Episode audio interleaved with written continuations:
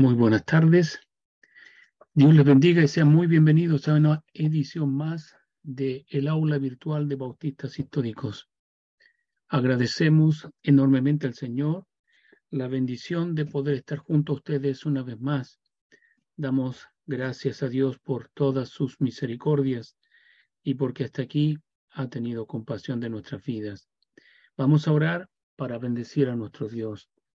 Querido Padre, solamente darte gracias infinitamente por Jesucristo nuestro Señor y por nuestra salvación, porque estábamos muertos en delito y en pecado, y tú nos has dado vida juntamente con nuestro Señor Jesucristo.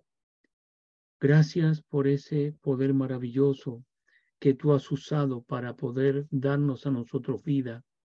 Señor, ¿en dónde estaríamos ahora si tú no nos hubiésemos, no nos hubieses recogido de nuestras nieblas y pasado a la luz admirable? Señor, solamente te glorificamos a ti y reconocemos tu gran amor sobre nuestras vidas al poder ser llamados hijos tuyos. Señor, gracias por tu infinita misericordia, por tu bondad maravillosa por todo cuanto tú has hecho y haces por cada uno de aquellos que son tus hijos. Eres tú quien nos sostiene, eres tú quien nos da todo lo que necesitamos para poder en esta hora testificar de tu nombre, para glorificarte y engrandecer tu palabra, Señor, exponerla. Todas las cosas te pertenecen y hasta el día que tú permitas, Señor, vamos a estar testificando desde este púlpito electrónico a quien quiera escuchar. Dios mío, la gloria y la adoración te pertenecen a ti por los siglos de los siglos y te damos adoración y alabanza, Señor, porque sé que eres tú y tu mano poderosa la que gobierna y guía nuestras vidas. Te suplico, Señor, que tengas piedad y que bendigas a nuestro hermano John allí donde él está, en su encierro, y te ruego por nuestra hermana Pamela, Señor, para que tu gracia les guarde y les proteja y les siga sosteniendo como hasta este día. Si tú has tenido compasión, has tenido misericordia, sé que no ha de ser para abandonarnos en esta hora, sino que siempre vas a ser fiel, Señor, y a ti engrandecemos y reconocemos toda esta grandeza y fidelidad. Gracias en el nombre precioso de Jesús, rogamos tu bendición para todo lo que vamos a realizar en tu nombre en esta reunión. Señor, sea para tu gloria y para tu honra. Gracias por cada uno de los hermanos, Señor, que están escuchando y que son edificados por medio de tu palabra. Te doy gracias por aquellos que nos acompañan en línea. Te doy gracias, Señor, por toda tu misericordia en el nombre de Jesús, nuestro Salvador. Amén. Amén. Bien. Vamos, como es el Día del Señor, a compartir un par de himnos de adoración, porque siempre está en nuestro corazón la adoración hacia nuestro Dios y queremos compartir entonces estos himnos para elevar nuestros corazones delante de su presencia. Enseguida compartimos los signos.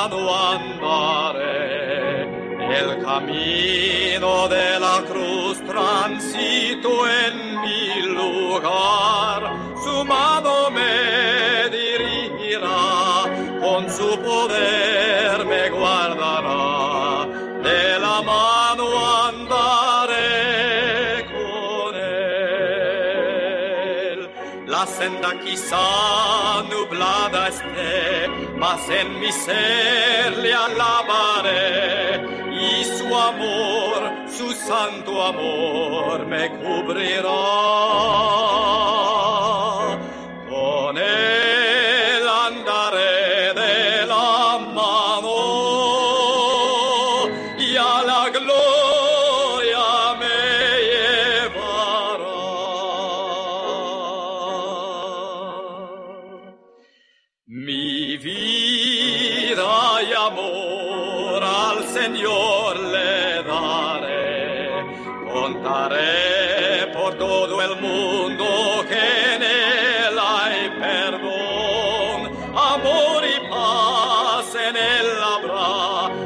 Ha probado su bondad.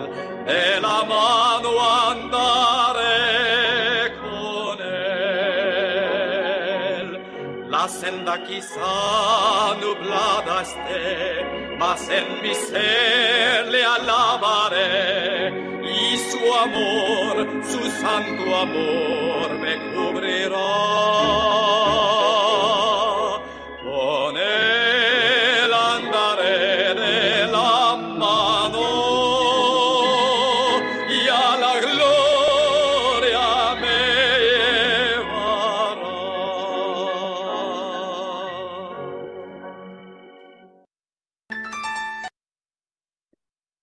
Ahí entonces los himnos de adoración al Señor.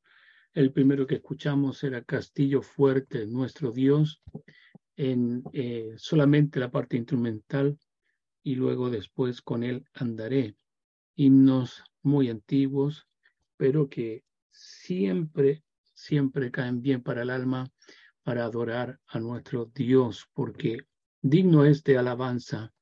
Y creo con todo mi corazón que estos himnos tienen mucha teología en la cual siempre va a edificar nuestro corazón y eh, edificar también nuestra fe. Muchas veces aprendemos inclusive cantando de la palabra del Señor. Bien, vamos a entonces a pasar a la enseñanza, porque en Bautistas Históricos siempre la enseñanza es la parte más importante de nuestra reunión. Y en la primera instancia o en la primera parte de la enseñanza va de la mano de nuestro hermano John Covin, que él siempre nos está compartiendo de las meditaciones bíblicas eh, para poderlas entonces aquí difundir. Esta vez tenemos cita bíblica en Isaías. Vamos a ir a la Biblia. Isaías capítulo 29.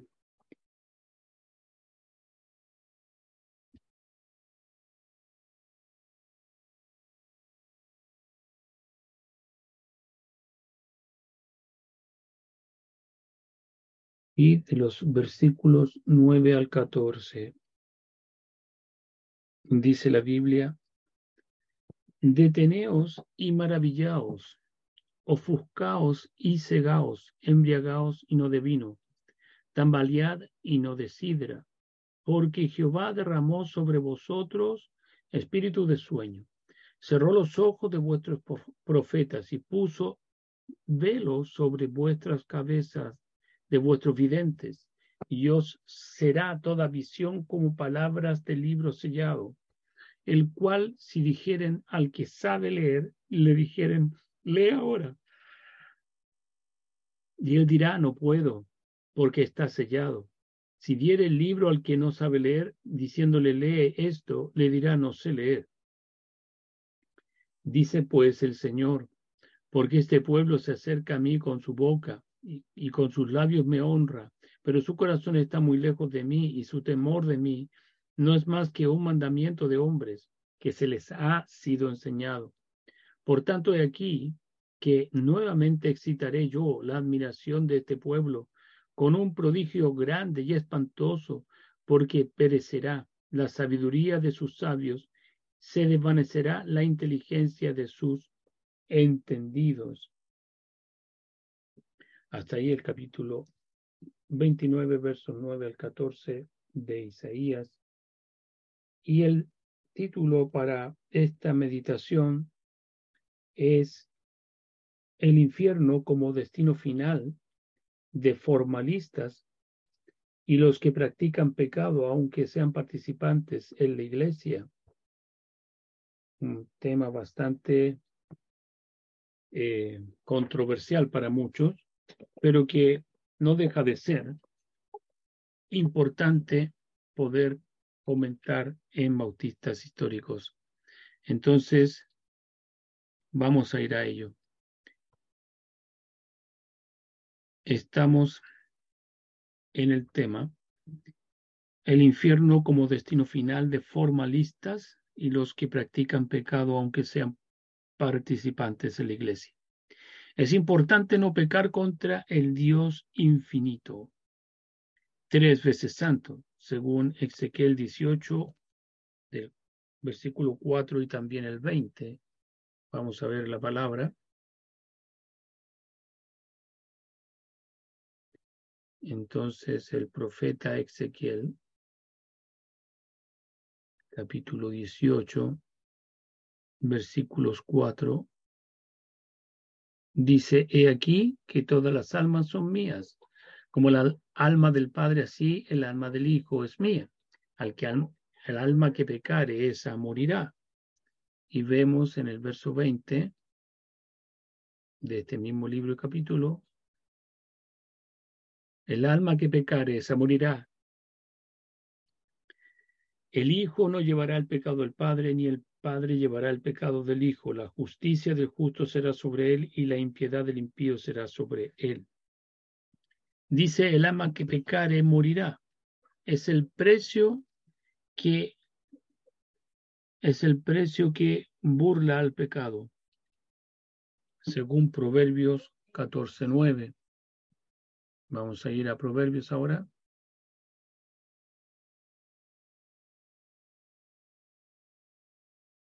Capítulo 14, versículo 9. Dice, los necios se mofan del pecado, mas entre los rectos hay buena voluntad. La santidad es necesaria para la salvación según Hebreos 12, 14. Libro de Hebreos,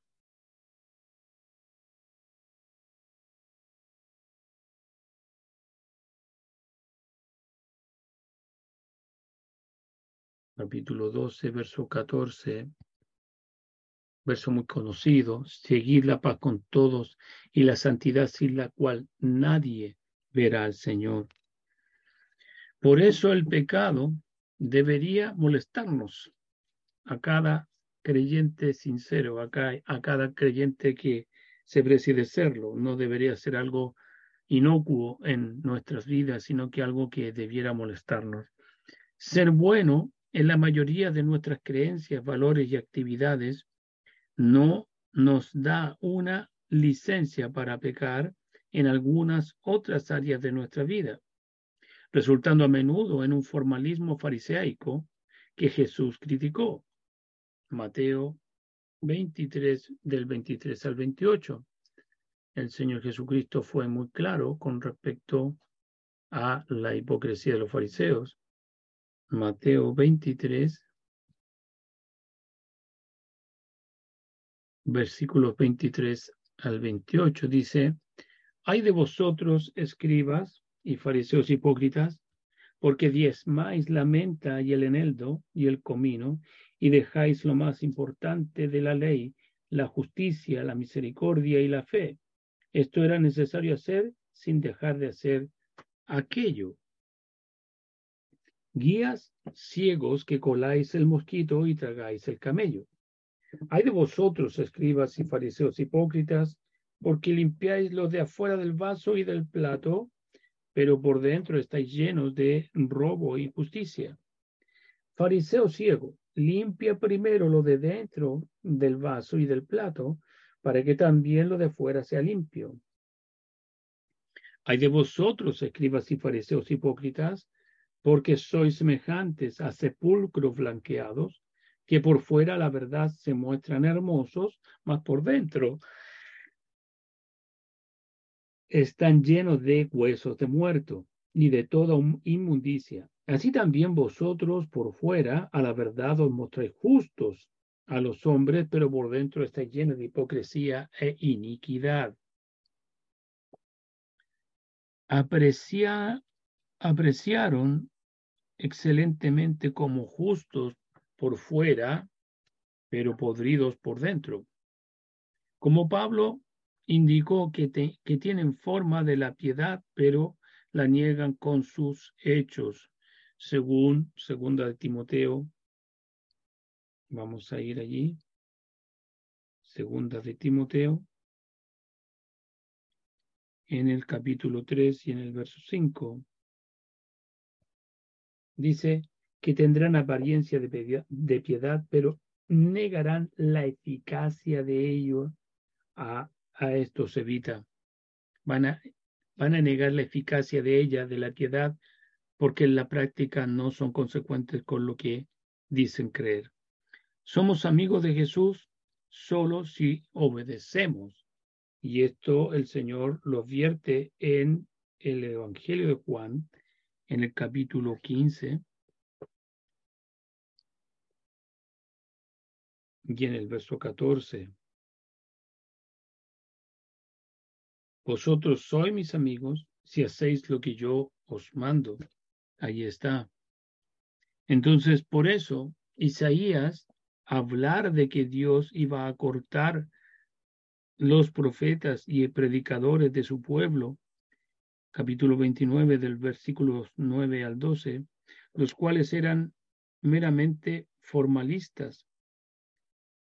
En el verso 13 habla de ello, de este eh, primer párrafo de Isaías que leímos, que admiraban más las enseñanzas de los hombres que la de Dios. Para ellos se escondió la verdad. En el verso 14, ustedes son formalistas con arrepentimiento y obediencia parcial solamente? ¿Son pillos que piensan que pueden salir con la suya practicando algunos pecados favoritos durante la vida? Arrepiéntanse al último momento y arrepintiéndose al último momento y recibiendo la aprobación de Dios por ser tan listo para disfrutar de pecar por años y por truco al final ser perdonados? ¿Creen que Dios admira tales malvados planes donde se engañarán a la gente de la iglesia que fue una persona, entre comillas, hermano piadoso, cuando no era así?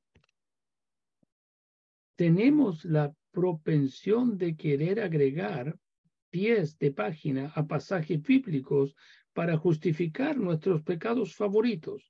Es un pragmatismo que continúa, que conduce al, al infierno eterno. Como letra A, a veces tenemos buenas intenciones para servir a Dios en forma desobediente, sosteniendo el arca, como lo que pasó en segunda de Samuel 6, del 6 al 9, cuando lamentablemente al rey David se le ocurre mover el arca de una manera como lo hacían los paganos, a través de una yunta de bueyes y una carreta nueva, haciendo maldad para lograr el bien, según Romanos 3.8. Como letra B, a veces creemos que podemos hacer lo bueno por desobedecer. Segunda de Reyes 5, 20 al 25. Vamos a ver qué es lo que dice allí la palabra del Señor en Segunda de Reyes. Segunda de Reyes, capítulo 5, versículos 20 al 25. Dice, entonces Giesi, criado de Eliseo, varón de Dios, dijo entre sí, he aquí mi señor estorbó a este sirio Naaman no tomando de su mano las cosas que había traído, vive Jehová, que correré yo tras él y tomaré de él alguna cosa. Y siguió Giesi a Naamán. Cuando vio Naamán que venía corriendo tras él, se bajó del carro para recibirle y dijo, ¿va todo bien? Y él dijo, bien, mi señor me envía a decirte, y aquí vinieron a mí en esta hora del monte de Efraín dos jóvenes de los hijos de los profetas. Te ruego que les des un talento de plata y dos vestidos nuevos. Y dijo Naamán, te ruego que tomes dos talentos y le, y le insistió y ató dos talentos de plata y en dos bolsas y los dos vestidos nuevos y los puso a, a cuestas de dos de sus criados para que lo llevasen delante de él.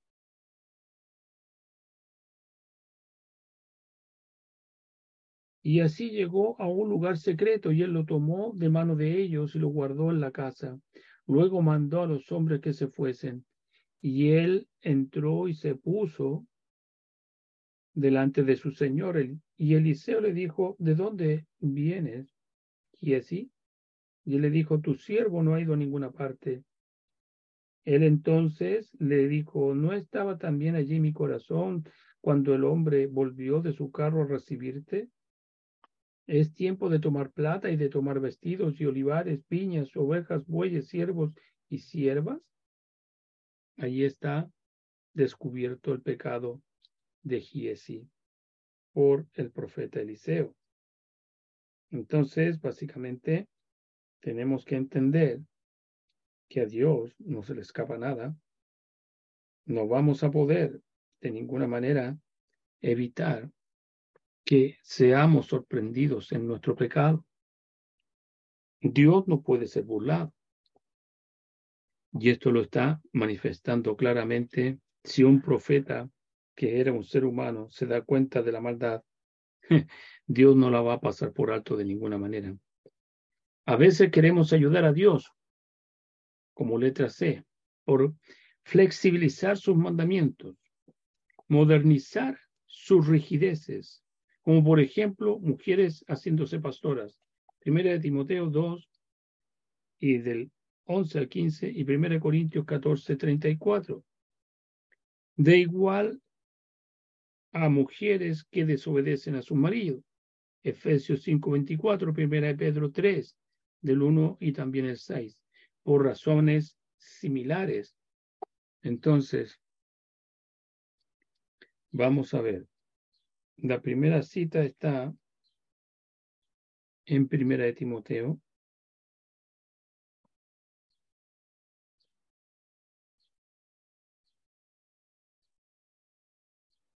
Dos, del 11 al 15, dice la mujer, aprenda en silencio y con toda sujeción porque no permito a la mujer enseñar ni ejercer dominio sobre el hombre, sino estar en silencio. Porque Adán fue formado primero y después Eva. Y Adán no fue engañado, sino que la mujer, siendo engañada, incurrió en transgresión. Pero se salvará engendrando hijos si permanece en fe, en amor y santificación con modestia en Primera de Corintios también tenemos cita allí.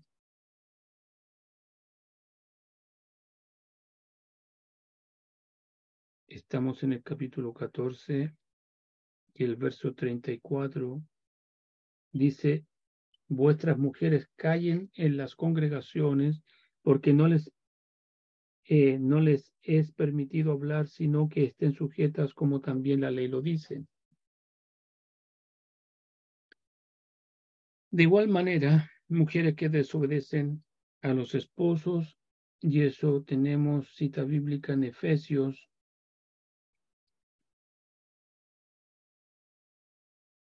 capítulo 5, versículo 24. Así que como la iglesia está sujeta a Cristo, así también las casadas lo estén a sus maridos en todo. En primera de Pedro,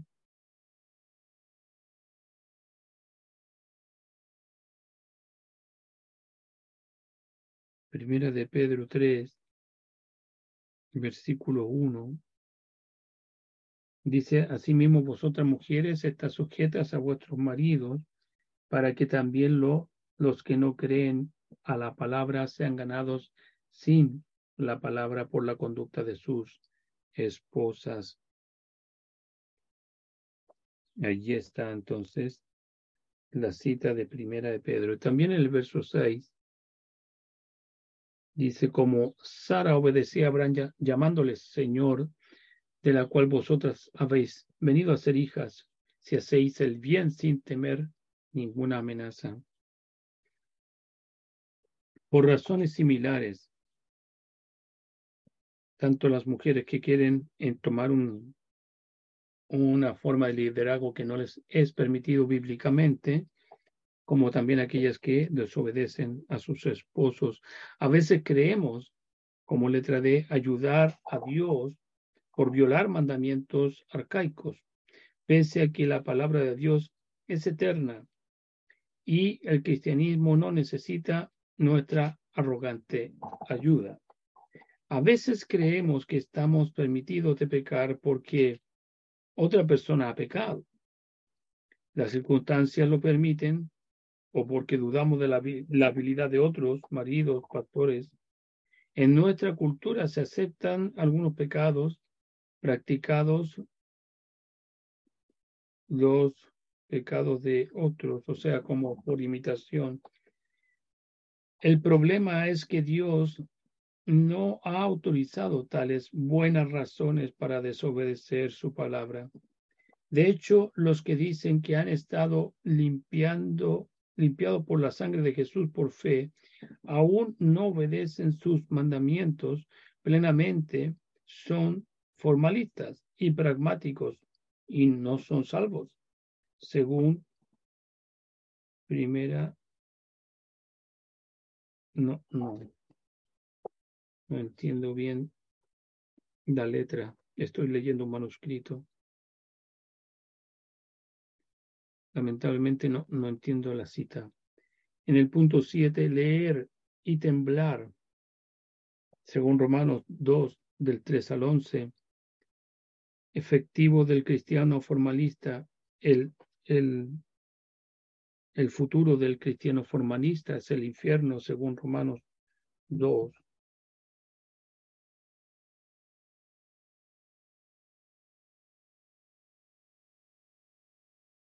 Romanos capítulo 2,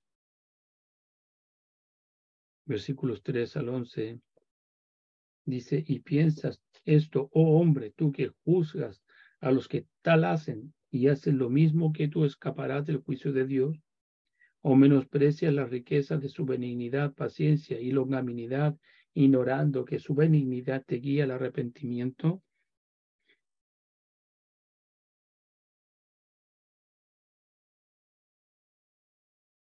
Y sigue diciendo, pero por tu dureza y por tu corazón no arrepentido tesoras para ti mismo ira para el día de la ira y de la revelación del justo juicio de Dios, el cual pagará a cada uno conforme a sus obras.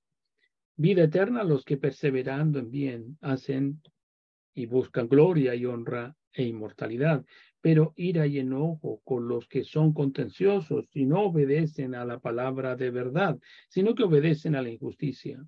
Tribulación y angustia sobre todo ser humano que hace lo malo, el judío primeramente y también el griego, pero gloria y honra y paz a todos los que hacen lo bueno, al judío primeramente y también al griego, porque no hay excepción de personas para con Dios. Allí está. Como último punto, que Dios nos otorgue arrepentimiento hoy si somos formalistas practicando pecados favoritos.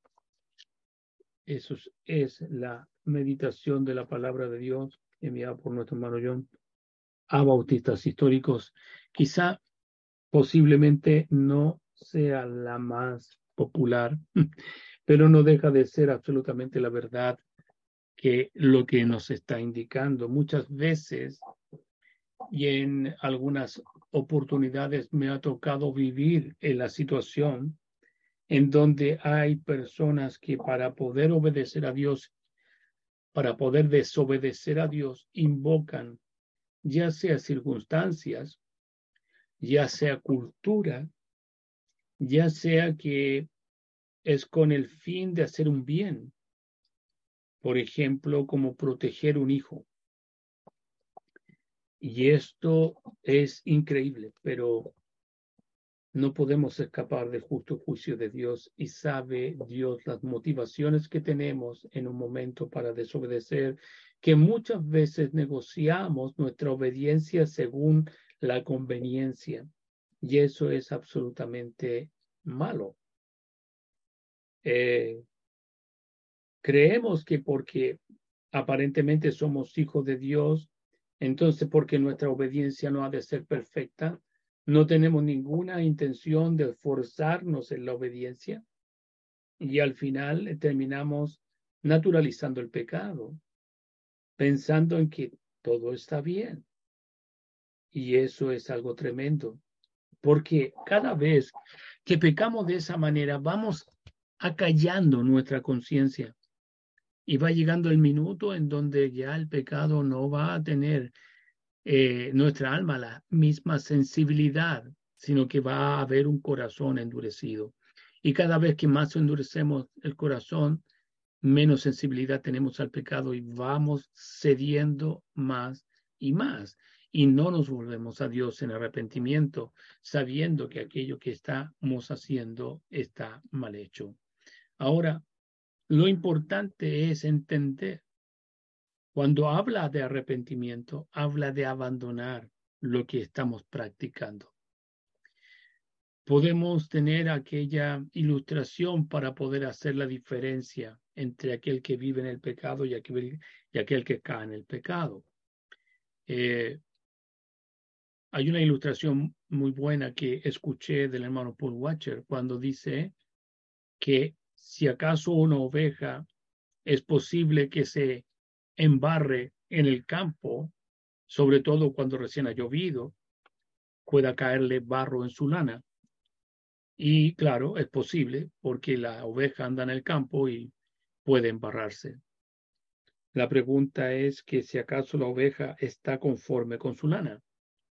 Lo más probable es que todo aquel que conozca las ovejas sepa y va a decir que eso no es así. Las ovejas van a tratar de sacar el barro de su lana. Entonces, la pregunta es, ¿qué animal vive, duerme, come y es feliz en el barro? Entonces, sabemos que son los cerdos. Y ahí entonces la pregunta, el barro viene siendo el pecado. Esa es la ilustración. ¿De qué manera vivimos? ¿Vivimos como ovejas tratando de sacar el barro de nuestra lana? ¿O vivimos como el cerdo que es feliz revolcándose en el barro? Esa es la tremenda diferencia entre aquellos que son hijos de Dios y son imperfectos y aquellos que realmente dicen ser hijos de Dios y que realmente viven de acuerdo como conforme a su propio corazón. Esa es la primera parte entonces de la enseñanza en bautistas históricos y vamos a dar gracias a Dios por ella. Querido Padre, agradecemos siempre la voz de alerta que tienes para con nuestras vidas, que nos concede, Señor, de poder estar delante de ti. Señor, gracias. Y permítenos, Señor, tener nuestra conciencia despierta y también sensible a cualquier maldad que en nuestro corazón esté delante de ti para abandonarla. Queremos abrazarte, Señor, y suplicamos perdón por nuestras maldades y damos a ti la gloria, porque queremos, Señor, abandonar aquello que te ofende. En el nombre de Jesús, nuestro Salvador. Amén. Bien, vamos a pasar a la segunda parte. Y la segunda parte la tenemos de la mano de nuestro hermano William Hendrickson. Y tenemos algunos versículos ya del capítulo 11 de Romanos y vamos a avanzar hasta donde el Señor nos permita. Porque la verdad es que no queremos terminar apresuradamente. Queremos comprender lo que estamos tratando entonces de transmitir. ¿Por qué? Porque a veces la información es muy amplia, ¿cierto? Entonces preferimos así dar una dosis de información y algunos versículos solamente para no, para no eh, saturar. Entonces, hoy vamos a abordar los versículos 17 al 21 del capítulo 11 del libro de Romanos, que más o menos el texto, si no se apega completamente a Reina Valera, siempre hemos explicado esto, pero lo vuelvo a explicar de nuevo, es porque el libro fue escrito originalmente en inglés y lo más probable que el hermano haya utilizado la Biblia King James. Y al traducirlo, como los versículos vienen en la impresión, deben haber sido traducidos desde entonces esa Biblia King James al español y por eso que no pega así como quien dice eh, de manera eh, similar, no es lo mismo, no es lo mismo traducir desde Biblia King James en inglés al español que leer Reina Valera. Entonces, por esa aclaración.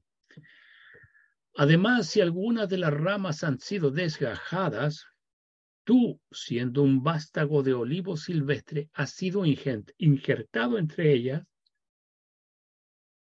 y has llegado a compartir la nutritiva savia de la raíz del olivo, no te engrías de esto a costa de las otras ramas. Pero si te engríes, recuerda entonces que no eres tú quien sostiene la raíz, sino la raíz es la que te sostiene a ti. Dirás entonces, ramas fueron desgajadas para que yo pudiera ser injertado. Cierto, pero ¿fue por la falta de fe que fueron desgajadas? Es por la fe que tú permaneces. No seas arrogante, sino teme. Porque si Dios no ha perdonado a las ramas naturales, tampoco te perdonará a ti. Vamos a buscar la palabra en gries. Un segundito porque para mí es una palabra nueva y es importante. Creo yo que debe ser así como el ser engreído.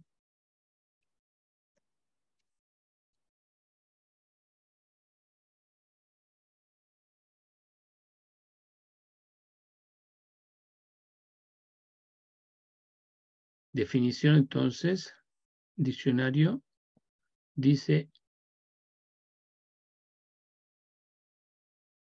un segundito, definición de engreír, ahí, envanecer, claro, envanecer es la primera definición.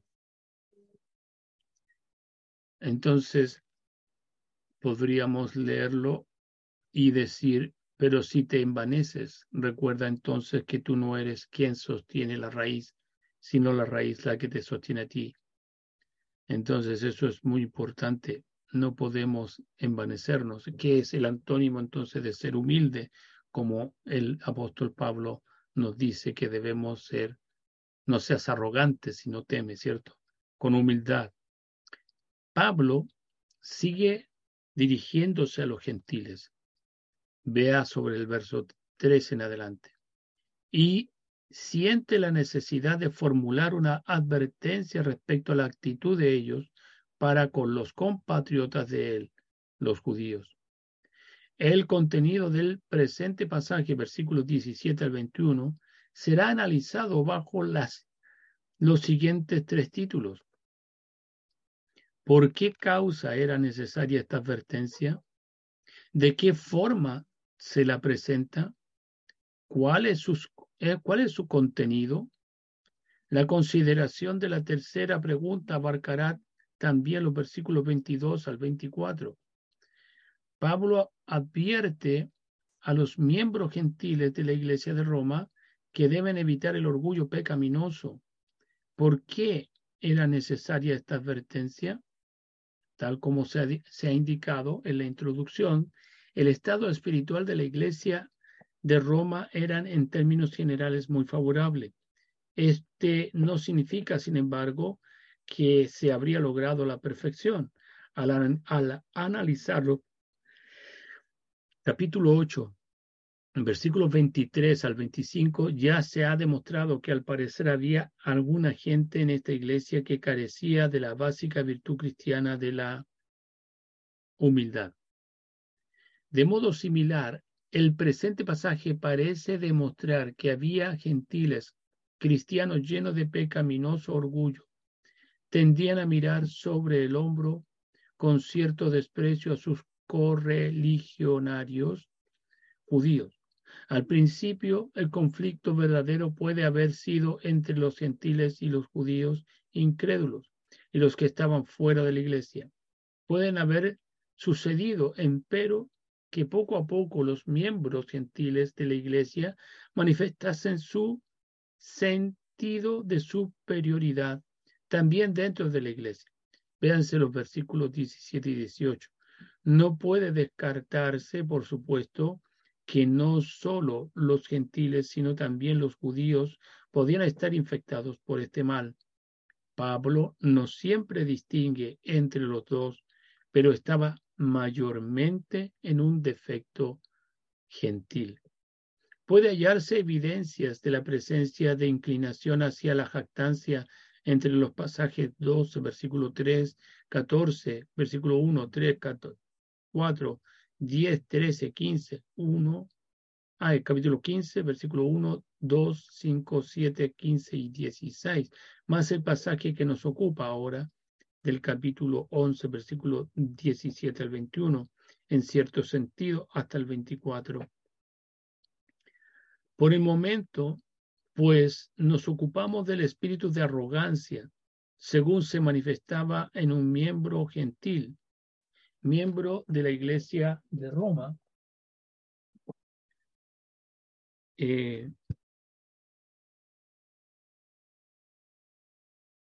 miembro de la Iglesia de Roma, como lo evidencia el hecho que el apóstol describa a este miembro representativo un vástago del olivo silvestre.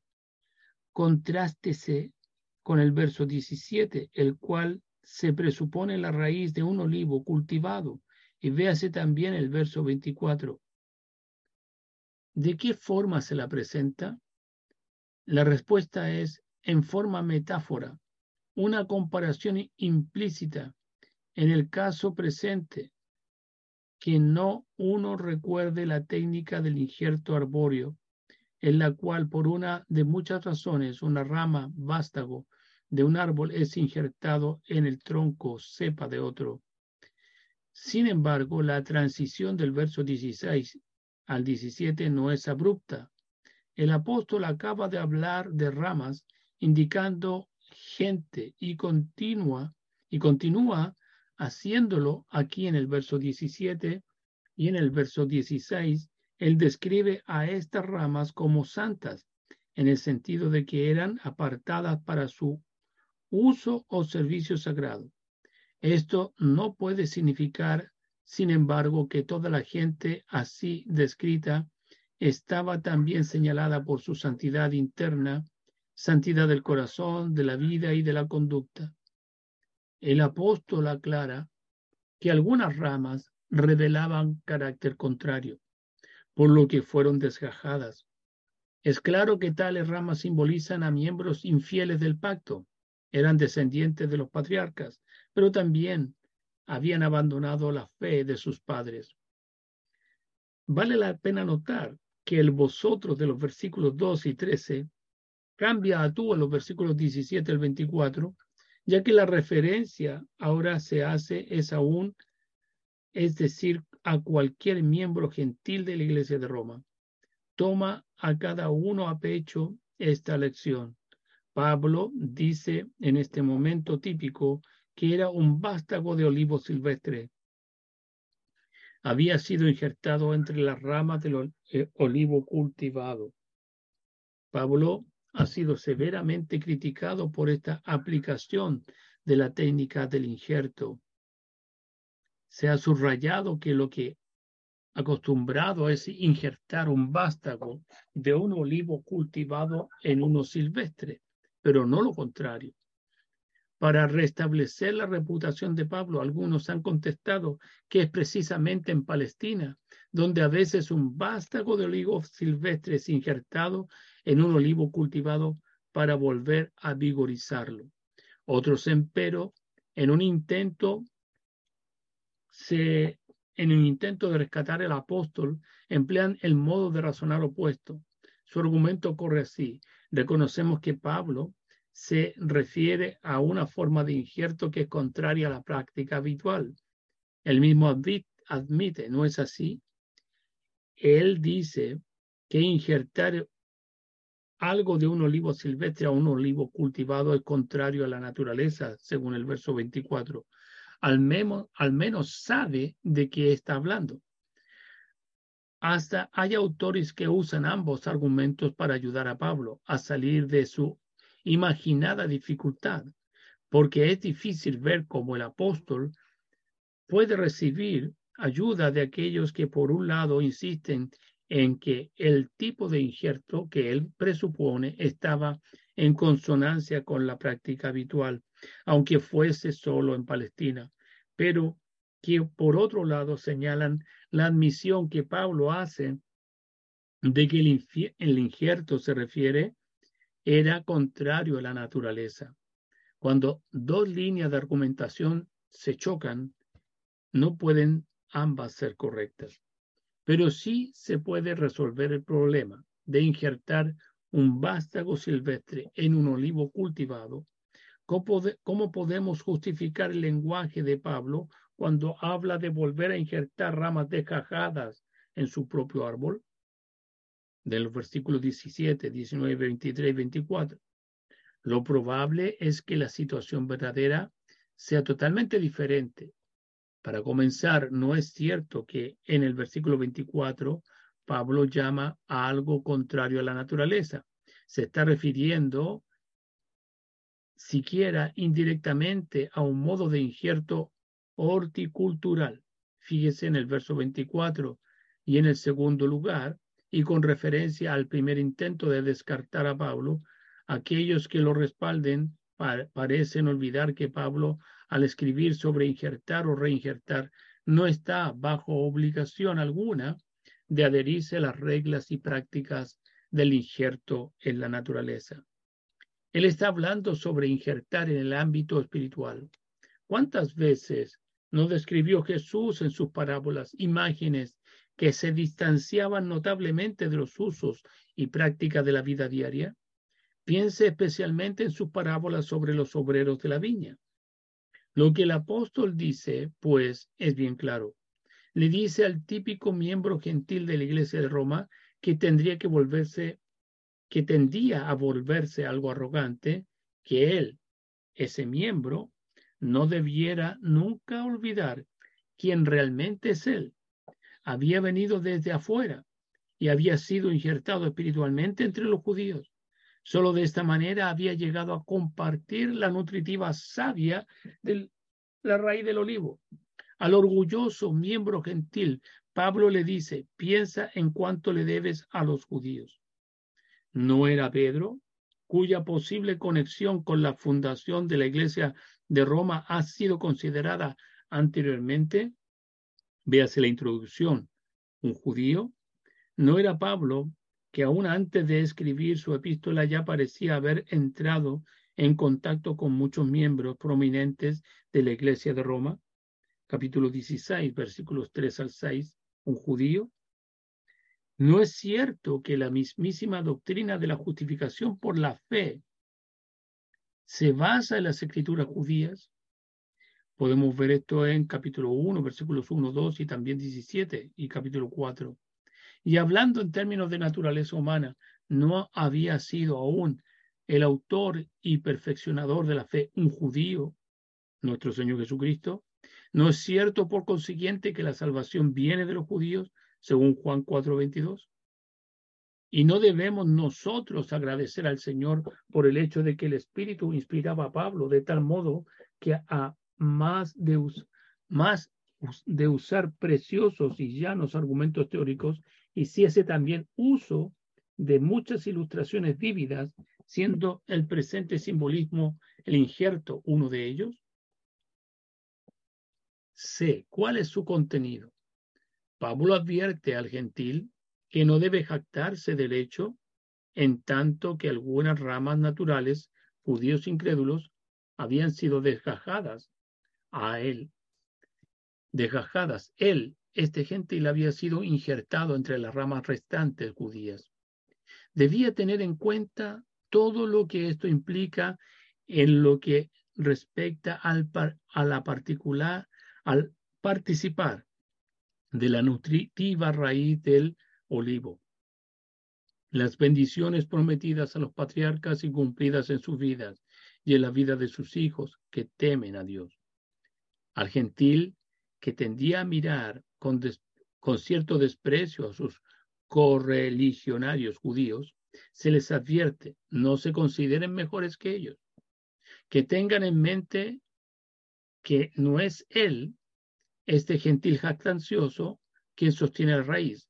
¿De qué modo podrían haber sido posibles para él contribuir algo a las bendiciones que fluían del eterno decreto de Dios y de las promesas impartidas a los patriarcas, de las cuales yo seré tú o vuestro Dios, era la promesa principal. No era el gentil quien sostenía la raíz, sino la raíz sostenía al gentil. La contestación posible dada por otro gentil típico era ramas fueron desgajadas para que yo, con un tremendo énfasis en este nombre, pronombre pudiese ser injertado. Pablo responde, cierto, hablando en términos históricos, tal como lo ha demostrado en el verso 11. Eso era verdaderamente cierto. Pero había otro aspecto aún más importante en la respuesta, era este. Fue por falta de fe que fueron desgajadas, y es por la fe que tú permaneces. Esta fe, en virtud de su esencia misma, excluye toda jactancia, toda arrogancia o autoestima. Incluye un piadoso temor, la clase de temor que es saludable. Tal temor se apoya totalmente en Dios y en su gracia soberana y no reclama mérito propio. La conclusión procede muy naturalmente, porque si Dios no ha perdonado a las ramas naturales, los judíos a quienes le fue hecha la promesa en primer lugar, pero en grandes números se habían alejado de Dios, tampoco perdonará a ti que eres gentil. Nosotros, los gentiles, eh, que si estamos disfrutando de este conocimiento maravilloso, de una salvación tan grande. También hay base bíblica de todo esto en Proverbios 3.7, Filipenses 2, 2 y 13, Hebreos 4.1, Primera de Pedro 1.17. Nunca podemos olvidar de que Dios dio la salvación a través de este pueblo. Fue así como se reveló, de manera progresiva. Escogió un hombre llamado Abraham, luego de Abraham salió Isaac, y de Isaac, Jacob, y ahí entonces los patriarcas y, y de ahí todo el pueblo. Entonces, la iglesia no es algo distinto. ¿Por qué? Porque en el Antiguo Testamento Israel era el pueblo de Dios. Y la iglesia, ¿qué es lo que es? El pueblo de Dios. Es la continuación solamente, no es una separación. Es cierto, hoy en día son muchos los gentiles que creen en el Señor Jesucristo, y cada judío que quiera entrar al cielo va a tener que entrar de la misma manera como lo hace un gentil, creyendo en la obra y persona de nuestro Señor Jesucristo. En eso no hay ningún género de dudas. Hoy día todos los hombres son iguales. No hay una situación de salvación especial para los judíos. Nunca la ha habido. La verdad que siempre ha sido por la fe. Y el Señor siempre ha tenido esa bendición de que no solo el pueblo gentil conocía su palabra, Y dentro inclusive del mismo Éxodo, cuando salieron de Egipto, no salieron solo el pueblo israelita, sino que también se adosaron extranjeros que quisieron creer en el Dios de la gloria. Ahora, dentro de la tierra también pasaba lo mismo. Los gentiles también vivían y convivían con el pueblo judío. El Señor siempre quiso que su pueblo Israel fuera testigo y también promotor de su palabra y que con sus vidas las naciones vieran que Dios, el Dios del cielo, era real y que existía y que ellos tendrían que ser testigos, así como nosotros testificamos y tratamos de que los gentiles también crean. Entonces, de ninguna manera podemos decir, guau, ahora, ¿qué importan los judíos? No, demos gracias a Dios por nuestra salvación y con temor y temblor. Mientras dure el tiempo de nuestra peregrinación, tenemos que cuidar de nuestra salvación. Y eso no va a ser distinto si en un momento el pueblo de Israel se alejó de Dios y Dios cortó con ellos, bien, y, al gentil que le va a pasar si acaso se aleja de Dios, exactamente lo mismo. No hay ninguna diferencia. Dios es Dios justo y Él está irado contra el pecador todos los días. No, no importa que de, qué nacionalidad sea. Lo importante es que realmente estamos tratando con un Dios que es santo y no podemos eh, hacer sino tratarlo a Él como lo que es, un Dios santo. Así que damos gracias a Dios. Vamos a dejar hasta aquí. Realmente porque creo que es suficiente y vamos, si Dios lo permite, el día jueves a entrar en más avance en los versículos 22 al 24 de este capítulo 11 de el libro de Romanos. Así que agradecemos al Señor su misericordia y su bondad que hasta este día nos ha permitido. Así que vamos a dar gracias a Dios en oración. Querido Padre, muchas gracias porque tu misericordia es para siempre y tu amor es por los siglos de los siglos. Gracias por tu palabra, gracias por tu salvación, Gracias por nuestro Señor Jesucristo. Gracias por todo cuanto tú nos has dado. Oh Padre Celestial, te pido tu bendición. En el nombre precioso de Jesús, la gloria y la adoración te pertenecen y por tu misericordia, Señor. Grandes son tus obras y tus bondades y tus piedades son para siempre. Te suplico que tengas piedad y bendiga nuestras vidas en el nombre de Jesús. Amén y amén. Muchas gracias. Esto ha sido todo por hoy en Bautistas Históricos. Deseamos que Dios les bendiga y les guarde grandemente y que la gracia de Dios esté sobre nuestras vidas. Así que les invitamos cariñosamente, si Dios lo permite, para el día jueves a las eh, 10 de la noche. Vamos a estar nuevamente abriendo esta aula virtual para glorificar a nuestro Dios. Dios le bendiga.